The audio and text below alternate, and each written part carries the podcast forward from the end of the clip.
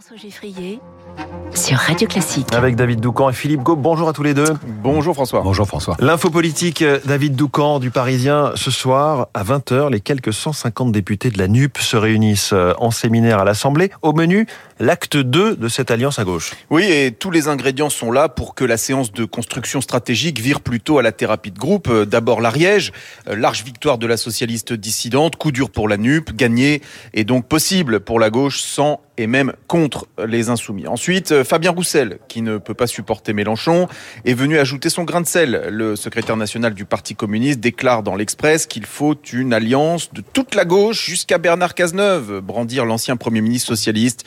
Euh, si Roussel voulait tirer une balle dans la nupe, il ne s'y prendrait pas autrement. Enfin, observons euh, que même sur les retraites, l'attelage se fissure. Les députés les plus radicaux, comme l'insoumis Manuel Bompard, voulaient organiser aujourd'hui une marche sur l'Elysée euh, depuis l'Assemblée nationale pour aller physiquement euh, demander à Emmanuel Macron euh, de retirer sa réforme. Finalement, ils y ont renoncé.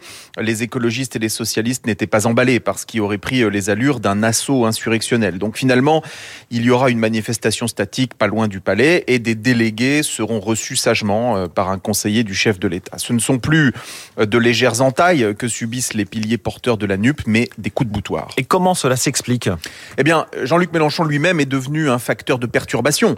Euh, plus le temps passe, plus il se radicalise. C'est sa manière de répondre à la fronde interne qui s'est organisée contre lui, avec euh, ses propos euh, de plus en plus violents à l'encontre de la police, par exemple, et puis sur un plan stratégique, une immixtion permanente dans les affaires de l'Assemblée dont il n'est plus membre, comme on a pu le voir avec son tweet prônant l'obstruction pendant le débat retraite, vous vous en souvenez forcément.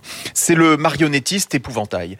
L'un de ses détracteurs en interne le tient d'ailleurs pour responsable de la défaite de Bénédicte Taurine en Euh, Mélenchon euh, est-il en train de perdre son leadership? C'est en tout cas sa hantise.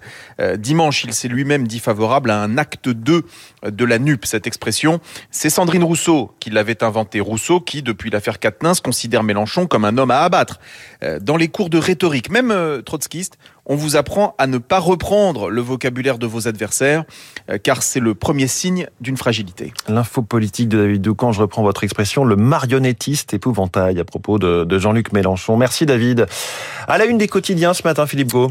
Une actualité très franco-française ce matin, François, dans la presse. Ça commence à Marseille qui se retrouve, selon Figaro, face à l'explosion de violence sur fond de trafic de drogue et de règlement de compte. C'est l'escalade pour la Provence, l'engrenage infernal pour le Parisien aujourd'hui en France. Après la défaite de la candidate LFI en Ariège, vous en parliez avec David, la NUPES ébranlée pour les échos fait également la une de la dépêche du midi qui se demande quel est son avenir alors que le Figaro voit la revanche des socialistes anti-NUPES. C'est même selon l'opinion un franc anti-NUPES qui réveille la gauche. Dans l'Est et le Centre, les quotidiens du groupe EBRA proposent une grande enquête sur les livreurs, ces forçats de l'ubérisation.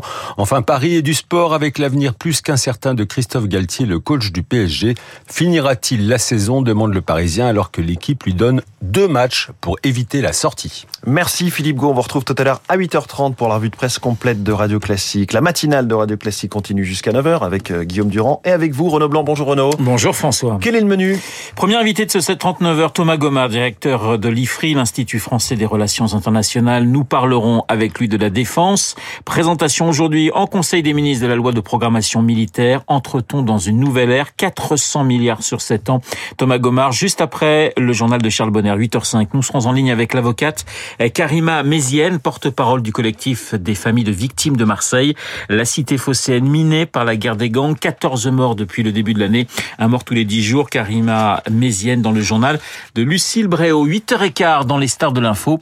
Euh, Guillaume Durand recevra Christian Saint-Etienne. Il signe aux éditions Alpha le conflit sino-américain pour la domination mondiale. Christian Saint-Etienne pour évoquer les du voyage d'Emmanuel Macron à Pékin. Il sera donc là dans notre studio dans trois quarts d'heure. Esprit libre. 8h40 aux côtés de Guillaume Hervé Gattegno et Laurent Saïm. Mon petit doigt me dit que l'on parlera beaucoup de Donald Trump et de son inculpation. Esprit libre juste après la revue de presse de Philippe. Mais tout de suite, la météo.